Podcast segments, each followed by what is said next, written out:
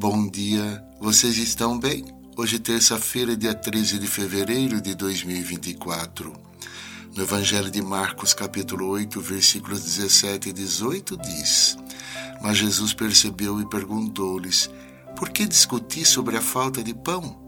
Ainda não entendeis e compreendeis? Vós tendes o coração endurecido?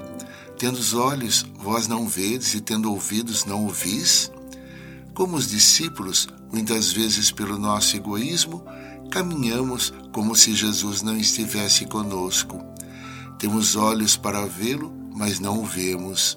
Temos ouvidos para ouvi-lo, mas não o ouvimos. Abençoado dia a todos. Forte abraço. Padre José Antônio.